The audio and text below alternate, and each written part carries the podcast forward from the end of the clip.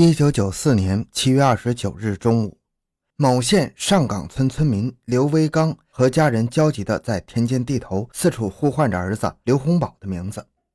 一时间，一种不祥的预感已经笼罩在刘威刚家人的心头。原来，刘威刚的儿子刘洪宝今年刚刚八岁。上午，他自己主动要求下地割草。由于过去经常与父母一起下地干活，大家谁也没有在意。可是到了中午，一直不见刘洪宝回来，家人急了，前往地里寻找未果。难道八岁的刘洪宝到别人家中玩耍去了？刘维刚和家人返回村子，逐户询问是否见到他们小儿子刘洪宝，但是谁也没有看见刘洪宝。无奈，家人又返回了农田。这个时候，全村的数千亩农田大多种着玉米，一片连着一片，哪里能找得到一个儿童的身影呢？就这样，一直找到了大半夜。一场大雨倾盆而至，大家空手而归。当夜，村民们集中在村委会一起商议办法，决定第二天集合全村的劳力，分头寻找。三十日一大早，大雨停了，村民们纷纷走出自己家门，前往农田的各个隐蔽处、水井等处寻找。一直到了下午四点左右，一个消息传回了村子，几位村民在本村最南边的玉米地里发现了刘洪宝的尸体。不等通知到刘洪宝的父亲刘维刚，一位村民赶紧跑到村委会，拨打了当地的派出所电话。很快，县公安局刑警大队的刑侦技术人员赶到现场，开始现场勘验。欢迎收听由小东播讲的《割草儿童被害案》。回到现场，寻找真相。小东讲故事系列专辑由喜马拉雅独家播出。法医检验发现，刘洪宝的头部被钝器打击四处，喉管被锐器割断，尸体上盖有部分青草。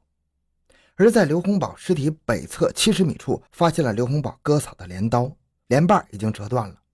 因为夜里下了一场大雨，破坏了现场，初勘现场没有发现任何的雨前足迹。技术人员没有气馁，反复不断的进行勘查，终于在一颗已经折倒贴在地面的玉米叶下面。发现了一枚雨前的赤脚拇指印痕，用石膏做了提取。但是由于拇指印痕被水浸没，没有文献利用条件，提取之后也就放置到一边，没有再加研究。案情分析会上，专案组确定了刘洪宝之死是仇杀、报复杀人，排查对象应当寻找与刘维刚家中有过纠葛的社会关系人员。经过办案民警的多日排查，发现了一名重大的嫌疑对象，此人叫胡树仁，男。四十三岁，是死者本村的村民。他有多项的作案因素：第一，他八年前曾经潜到了刘洪宝家中动手动脚，企图强奸刘洪宝的母亲邢玉芝，被当时刚刚怀孕的邢玉芝骂了出去。后来他当了生产队长，曾经声称要报复他。第二，他有作案时间，几位村民都看到他二十九日去过玉米地拔草。此后，专案组倾向于认定。此案不是成年人所为，其根据是尸体上只盖了几棵小草，简直是小儿科呀，不像是成年案犯那样掩埋尸体。另外，智商也很凌乱，不像是成年人知道哪里是人体要害。所以，专案组最终认为少年儿童作案可能性很大。于是，排查对象迅速降低了年龄，能够使用镰刀的同村儿童一个又一个被调查是否具有作案时间。但是经过多日的排查工作，一直没有找到具有重大嫌疑的对象，案件处于困难地步。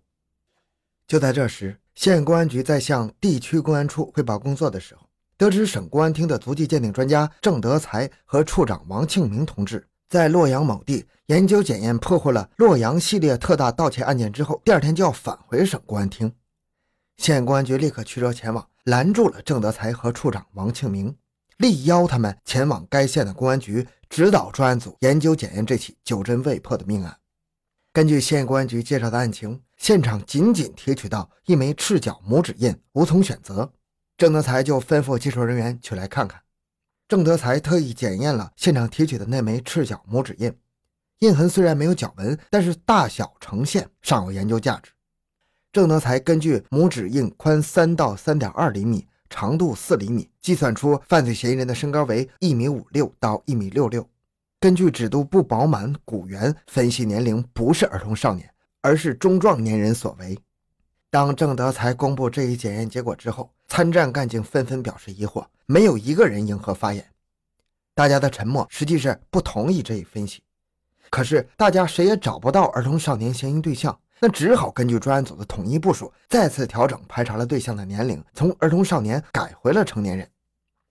郑德才和处长王庆明尚未离开，一位村民慌慌张张地跑来向专案组报告：刘洪宝的母亲邢玉芝在玉米地里喝农药自杀了，已经被人送往医院。躺在医院病床上的邢玉芝心跳非常弱，医生以生命特征不稳定为由，拒绝办案民警对邢玉芝进行询问。仅仅过了二十多分钟，邢玉芝再度昏迷，最终没有了生命特征，停止了呼吸。医生宣布邢玉芝已经死亡了。办案民警从医院将刘洪宝的父亲刘维刚带回专案组，询问他所知道的邢玉芝喝农药自杀的原因。刘维刚说：“我俩吵架了，我觉得人家杀死了我儿子，一定和他有关系。他心直口快，在村子里多次语出伤人。另外，我认为他生活不检点。”一定在外边有男人，吵架之后他就喝农药了。